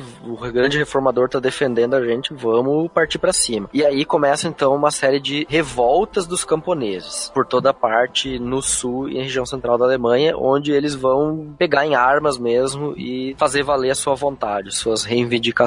Acontece que a partir desse primeiro momento em que eles pegam em armas e, e partem para uma guerra civil, é, Lutero vai escrever um texto criticando eles com relação a essa posição e dizendo aos príncipes que eles tinham direito divino de também pegarem armas e se defender. Só que Lutero não fala polidamente assim, né? Ele fala trucidem, matem, queimem, enfim, arranca a cabeça, faz o que quiser. Usa todo tipo de poder disponível para acabar com a revolta. Por quê? Lutero partia do princípio de que a autoridade secular estava aí para manter a ordem, o direito e a paz. Ele via injustiças na sociedade, criticava elas, mas ele ainda não é o cara que vai falar de um direito de desobediência civil. Isso daí, um direito de desobediência civil em Lutero é extremamente complicado. Ele ainda não tem essa noção. Então, por isso que ele se posicionou bastante forte contra a revolta dos camponeses e o texto dele, logicamente, serviu de base para os príncipes também ficar com as costas quentes e dizer "Ah, a gente só fez aquilo que o reformador disse para fazer. Além de odiar judeu, além de querer que matasse os camponeses, além de sustentar o nazismo, fala um pouco também sobre as inquisições protestantes. Mas isso não vem depois? É posterior, sim, porque depois da reforma você vai ter o período das ortodoxias, que são Nós queremos Alexander proscrito, hein? Eles vão ter esses caçadores aí me correndo atrás de mim, né? Medo. Tem esse período das ortodoxias, que é a formação das igrejas protestantes, de, de uma dogmática protestante. Com isso, todo aquele que se manifestasse contrário à ideia dominante, à ideia dogmática dominante, em primeiro momento ele era, vamos dizer assim, jogado para fora. Mas houve, por exemplo, em Genebra, condenação à morte por heresia, houve queima de bruxas. Calvino, né? É, Calvino, né? em Genebra era Calvino. É, mas houve aqui em Nürnberg, que é uma que era cidade punk, luterana. Era mais punk que o Lutero? Cara, eu comparar assim, olha só, eles têm muitas proximidades com relação à compreensão dos dogmas. A diferença deles é que, enquanto Lutero era mais submisso às autoridades seculares, aos príncipes, em Genebra havia um conselho municipal que geria a cidade, e esse conselho municipal era formado por uma metade de clérigos. Então, a doutrina calvinista e a igreja de Genebra, ela tinha um poder civil bastante grande. É, então, por isso era mais fácil você transformar heresia em crime. Eu tô um pouco perdido. Me explica, a partir disso tudo, quando é que surge a primeira igreja protestante, a cisão mesmo com a igreja católica para a criação de uma nova igreja? Eu os localizaria ali em 1530 a partir da Confissão de Augsburgo. Então foi bem rápido. E aí, dali pra frente, você vai ver a impossibilidade mais de diálogo. Aí cada um parte pra organização das suas próprias igrejas locais. Mas isso acontece porque ele tem suporte de nobres, né? De, de galera com muita grana, que tá estava interessada nisso. Exato, Vale vou dar, poder, poder de exato, exato, vou dar exemplo de Nuremberg tá aqui do meu lado, conheço bem a história deles ali. Em 24, 23 e 24, Lutero teve, ou 24 e 25, Lutero teve Nuremberg, sob por convite da Assembleia Local. 1524, 25. né? Ele teve ali e o pessoal pediu pra ele, ó, fazem uma semanada de exposição das tuas doutrinas. Então ele foi lá, e isso pro conselho municipal, né, tipo, a Câmara de Vereadores. Aí foi lá, expôs pra galera lá as ideias dele e no final o pessoal votou. Tipo, estamos votando que nós não vamos mais obedecer ao bispo de Bamberg e agora a gente é autônomo. Olha, nossa, cara. é. Tudo comunista. que nada, ele odiava os camponeses, maluco. Outro dia eu brinquei com um agricultor sobre Lutero e ele falou assim, Lutero não gostava da gente. Sério? Caraca. Never forget. Mas então, com esse apoio nobre, a gente tem realmente uma cisão. Mas aí, o que, o que os caras fizeram? Tomaram a igreja, ah, isso aqui é nossa agora, ou construíram a própria, é isso? Não, tomaram. Na porta da igreja tá escrito assim, ó, construído 1250, reformado em 1521. Ou seja, o padre, o bispo, a galera lá, tchau, pode Tchau. voltar. Eles nem mudaram de título, porque em alemão não houve uma mudança de título. Em alemão não se fala padre pastor, é uma Aham. palavra só, né? Então nem mudou de título. Ele ficou com a mesma roupinha dele lá. Ah, ele permaneceu lá, ele falou, você quer mudar de religião? Agora mudou Exato, aqui. É a exato. mesma coisa, só muda, É só muda a franquia. É, exatamente. Under new management, É. né? Sob nova direção. Essa galera que aceitou, esses eclesiásticos, eles estavam meio que por pressão política ali, dizendo tchau pra igreja, né? Os clérigos que quiseram mudar, eles ficaram. Os que não quiseram, eles saíram fora. Saíram fora. Eles foram para outros E os lugares. que é. mudaram foram considerados traidores, comungados, proscritos, o cacete, né? É, é, todo que tem direito. Só que como eles estavam protegidos pelos eh, nobres e pelos ricos, não tinha problema. Eles estavam gozando de toda a liberdade. É, sim, claro. Olha só, cara. Que... E aí a organização das igrejas vai ser local a princípio, né? Então você vai ter para cada cidade dessas você vai ter diversos estatutos eh, de organização local. Então não vai haver no protestantismo a princípio uma ideia de uma igreja alemã. Sim, uma instituição central, né? Não, você vai ter sempre uma coisa bem pipocada e por causa da Guerra dos 30 anos, é que no final da Guerra dos 30 anos a gente vai ter uma formação de igrejas que têm as mesmas, os mesmos limites territoriais dos principados e ducados, etc e tal. É, a Guerra dos 30 anos aí já é outro problema, né? Que é também uma guerra religiosa entre protestantes e católicos, né? Pela questão de quem é que tem a autoridade religiosa sobre aquele espaço. Isso significa, de certa forma, também autoridade política. É, mas você falou de Guerra dos 30 anos, só o que é interessante aí é que o Richelieu apoiou os protestantes, não foi? O que é interessante, porque deveria apoiar os católicos, porque a França Por era... da França. A França era católica. E ele fala uma frase, se eu não sei se é dele, mas fala assim: é, por que teria apoiado? Razões de Estado. Também aí existe essa coisa de separar um pouco o Estado da religião, né? Que o Estado laico Aham. também, também tem ganhado força a partir da guerra dos 30. Porque talvez isso também, Claro. você falou, uma, uma guerra religiosa, e isso talvez dentro do contexto geral também possa ser algo que vai influenciar aí. Essa é. Talvez seja mais importante por causa disso, né? Tá no bojo Sim, da sim, história. é, ela vai. Essa é uma, uma guerra que vai confluir, é, não por último, na liberdade das confissões dentro da Europa Central aí, e também, claro, do fortalecimento de algumas dessas monarquias, de alguns desses estados, né? É, e é meio estranho, né? Por exemplo, você tem Noruega, Suécia, esse pessoal que na Guerra dos 30 anos se estabeleceu como monarquia e com o direito de definir a sua própria religião, e a grande maioria deles é até poucos anos atrás, eles eram religião oficial do estado era luteranismo. Aham. Só falar. aproveitando esse gancho, porque acho que é muito importante a gente falar isso, a gente mencionar isso. Hoje em dia, no Brasil, e pela discussão política que a gente vive mesmo, às vezes a gente fala de Estado laico como se fosse uma abstração, mas a, a ideia do Estado laico, especialmente do jeito que ela vai ser desenvolvida pelo Montesquieu, no espírito das leis, ela é consequência direta das guerras dos 30 anos, porque vai ser a ideia, inclusive, da nacionalidade como um conciliador, que é, olha, nós temos protestantes franceses e católicos franceses. Eles passaram ah, 250 anos de forma intermitente se matando. Uhum. Então, Uhum. eu, como Estado francês, eu vou garantir que os dois possam ter a sua religião. Se o protestante tentar matar o católico, eu vou bater no protestante. Se o católico tentar matar o, o- o protestante, eu vou intervir do outro lado. Então, não é uma maneira, não é uma, uma ideia bonitinha, abstrata, que algum ser iluminado, né, com, com perdão do trocadilho, teve quando acordou. É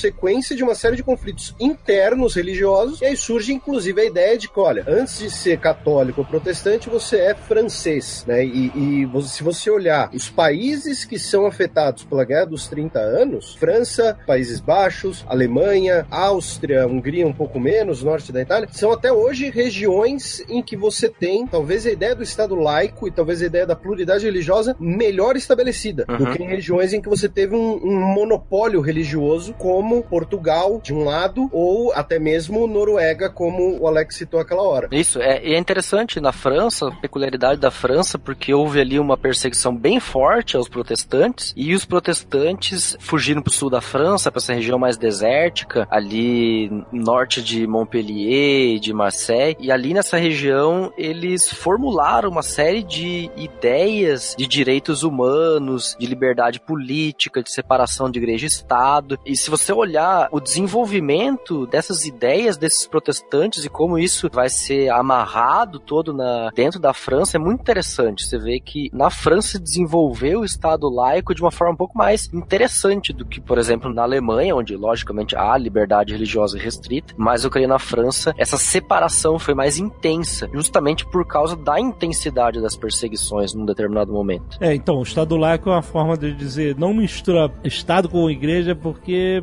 vai dar merda. Lógico, você assim, você tem Então. uma opinião, uma crença, etc e tal, e você vai querer que essa tua ideia, de alguma forma, se materialize na sociedade. Beleza, acho É que que isso, isso é pr- princípio básico da democracia, todo mundo tem direito a isso. Uhum. O problema é que eu colocar a minha ideia como uma única e obrigar os outros a aceitá-la. Aham. Esse é o problema. E por isso a, a separação entre igreja e Estado é fundamental para a liberdade, não só de culto, mas de pensamento, da própria ciência. Não por último, da própria ciência. Sim. Então, só pra mas o que eu falei nisso, tem essa parte social que também tem toda a razão, e é, e é isso mesmo. O Alexandre até falou, vai dar merda tal, etc. Isso aí. E tem, a, como eu falei, a parte política também, da liberdade do Estado é se aliar a outro Estado por razões, aí como o Richelieu falou, quer dizer, os Habsburgos eram um perigo muito maior para eles, apesar de serem católicos. Então, esse que era o problema. Então, se você for lá, não, agora você era obrigado a apoiar aquela potência, aquele país que tinha a mesma. Então, existem as duas coisas. Tem as questões sociais, que realmente existem, e as questões políticas também. Que, aliás, é até o caso do anglicanismo também, né? Que a gente nem falou aqui, mas enfim, não é, o caso.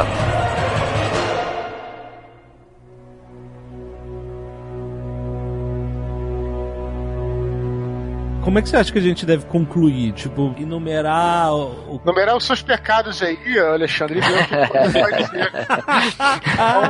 Não, eu acho que assim, tipo, vai pro céu ou não. eu acho que tem pontos positivos e tem pontos negativos da história toda. Eu acho que dá pra enumerar alguns deles pra poder deixar uma mensagem interessante pra galera. Você é monge, Alex? Não, não. Não. não Você acha que um cara família. que termina com a menina no Réveillon vai Não pra casa dele? Não, não, não, carros? não tem nada a ver. tem nada a ver isso. Não, eu quero saber qual é a punição de um cara desse. Eu terminei porque eu não queria paquerar a outra dentro de um relacionamento. Pode Não, pagar não, o não, quiser. Vai vender. Você não resolve aí nesse caso, não. Temos que chamar o camarada pra conversar e a gente vai estabelecer aí uma disciplina eclesiástica pra ele. Mas você acha que. Mas aí, ô, Jovem Nerd, Jovem Nerd, se o negócio ficar feio pro teu lado aí, qualquer coisa, só chamar São Longuinho, cara.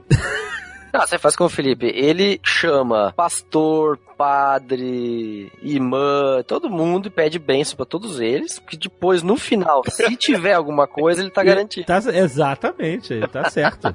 É, todo mundo participa do meu programa porque se um deles estiver certo, eu tenho um pistolão. entendeu? O Exatamente. Alex tá aqui por isso. Eu tenho um pistolão. Fala, ó, pô, foi, mal, eu, era ateu e tal, porque assim, convenhamos, né? Você não dá uns sinais da hora também, né, seu Deus? Mas ó. Alex tá aqui, ele me entendeu tal. tá certo, olha aí. Mas então, como a gente pode englobar toda essa revolução, toda essa cisão que aconteceu na igreja e como é que ela se perpetuou até hoje? Uma coisa que eu acho bom Alex falar, só uh, uma sugestão, é da importância da Bíblia traduzida. E que é uma discussão que é super atual, porque o, teoricamente o, o Alcorão você não pode traduzir, né? É, mas eu acho certo, perde muito a tradução. Ah, eu tenho. Eu tenho. Eu tenho, eu tenho opinião Mas você dá acesso, né, pra outras, né, para outras pessoas. Meu amigo, tu quer ouvir a palavra de Deus, aprenda a falar a língua de A Deus, língua- caralho. a língua de Deus, É né, grego. caralho? Se vira, malandro. É por isso que tu, é por isso que não tá como tá. Né, tu, tu tá falando de entender um blogueiro. Você entender Deus. Sim. Muito Não, mas é, é complicado porque muitas traduções das mais antigas já são traduções, entendeu? Pro grego, né? Então nem temos os originais ainda. É, não temos autógrafos. Temos autógrafos. É, autógrafo é o, nome- é o termo técnico pra definir o texto de primeira mão. Olha, é sério? Olha aí, que interessante. Eu acho que uma das principais legados da reforma protestante é a, digamos assim, popularização da leitura da escritura sagrada. Primeiro, a gente vai ter um esforço para fundação de escolas, um esforço para impressão de Bíblias e mais tarde, uns 250 anos depois da reforma, um esforço ainda mais concentrado para que é, a Bíblia se torne barata e acessível a todas as pessoas. É claro que o objetivo disso era religioso, que as pessoas tivessem a sua consciência religiosa, etc e tal em casa, claro que é. Mas isso vai ter um efeito dentro da sociedade que é possibilidade de todos lerem, terem acesso ao conhecimento e desenvolver toda uma cultura de leitura, uma cultura de conhecimento, uma cultura científica na Europa que possibilitou, não por último, o florescimento e um crescimento da Europa em todos os sentidos, né? Então, Uma dúvida, até a reforma, a igreja só fazia as missas em latim, só falava dos textos em latim, etc. Missa em latim, e se você quisesse alguma carreira acadêmica, você era obrigado a aprender latim. Porque o Certo. latim era a língua acadêmica. E a reforma protestante é que trouxe as, tradu as primeiras traduções para as línguas locais, para alemão, etc. Exatamente, então aí Não, você tem um acesso da população à leitura, né? Mas a, a missa passou a ser falada alemão. local é, a partir daí? Em A alemão. partir daí em alemão. frente, Não, a partir daí em alemão. A partir daí passa em alemão. Essa é a grande modificação, porque você passa a comunicar diretamente com o povo. E essa mudança é que vai possibilitar, claro, a difusão mais rápida de ideias. Por exemplo, tem autores na área da filosofia que dizem é impensável uma autonomia da razão, que é um conceito de Immanuel Kant, que vai impregnar Caraca. toda a sociedade, Desculpa. todo o pensamento moderno. Fala. Toda vez que você vai falar do Manuel Kant, penso que você vai falar do Manu- Manuel Carlos. Porra, caraca. Eu olhei, caralho, Tinha outras É. coisas. por helenística, né, Manuel Carlos? É, agora eu entendi a piada. E aí, então, a partir da ideia da autonomia da razão, do Kant, é que vai ter toda uma mudança no pensamento filosófico, científico da Europa. E, não por último, Kant parte da autonomia da razão a partir do princípio de liberdade. E esse princípio de liberdade é que ele vai encontrar em Lutero. Aí você vê como o humanismo, a reforma e o iluminismo vão confluir naquilo que a gente tem hoje de sociedade moderna. Não só em termos de separação de igreja e Estado, mas também em termos de progresso científico, de liberdade no sentido mais lato possível, eh, liberdade de ideias, um liberalismo, digamos assim. Isso já, já é um termo mais, mais moderno, né? Mas o liberalismo, por último, é fruto disso tudo que a gente. É, a gente, a revolução científica começa já a partir de toda essa confluência de novas ideias e, sabe, acho que tudo isso está muito interligado, né? É, e, é, por exemplo, o Felipe Melanchthon, que era professor de grego, colega de Lutero, ele acreditava que a astrologia estava certa. Até hoje, muita gente. Até muita... Aposto que ele era de peixes pra dizer isso. isso é muito peixes, né, Felipe? Então, tipo, Lutero criticava ele, mas ficava tudo no âmbito da amizade. Você vê que há uma abertura para um um desenvolvimento de pensamento autônomo, de liberdade, aí no bojo da reforma. É claro que teve seus problemas, é claro que teve um momento de fechamento, um momento de perseguição, e a gente condena isso, mas sem esse primeira abertura, seria impensável toda a revolução que aconteceu depois. Mesmo porque isso né, outras mentes entraram na, sabe, na coisa, né? Não, não, não é, não pertence só a Lutero e aos seus pensamentos extremistas em alguns pontos, como o antissemitismo, etc. Sim, sim. Né, toda a verdade da, do que seria a reforma, né? Ela, ela vem Exato. sendo alimentada por muitas outras mentes com o passar dos séculos. Isso é o conceito de liberdade, de um escrito de 1521 da liberdade cristã, ou 1520, que vai impregnar muito dali pra frente até os dias de hoje. Eu abro o jornal aqui, vão falar de liberdade, o pessoal tá citando Lutero. Então esse texto vai impregnar muito a reflexão filosófica posterior, né? De que o ser humano, ele é um ser livre porque Deus o libertou dele mesmo, da sua ganância, do seu egoísmo, etc e tal. Então essa ideia de libertação é que Lutero vai trazer e é ela que vai ajudar muito no desenvolvimento das ideias no período posterior.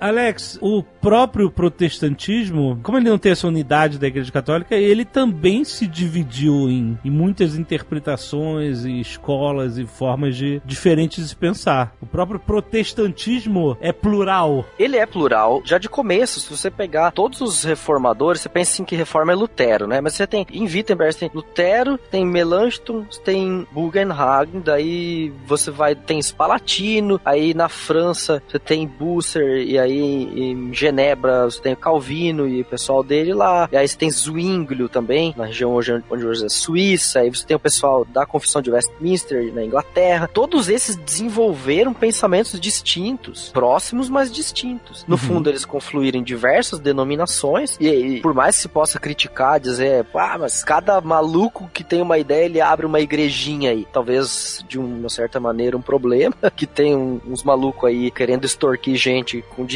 etc e tal. Isso aí talvez seja a maior crítica que a gente vê no contexto brasileiro. Mas, não por último, é uma liberdade. Pô, você pode fazer o que você quiser. Se você quiser a- abrir a igreja do Nerdcast, pô, por que não? Vai lá e abre. Olha aí, Azagal.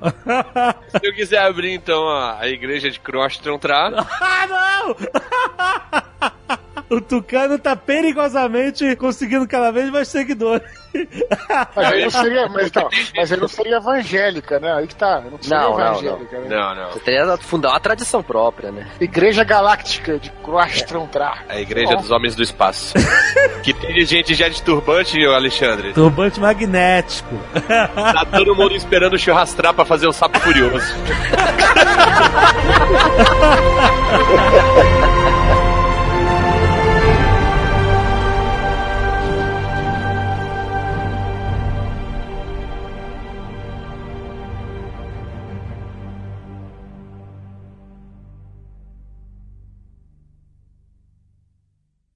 Este Nerdcast foi editado por Radiofobia, podcast e multimídia.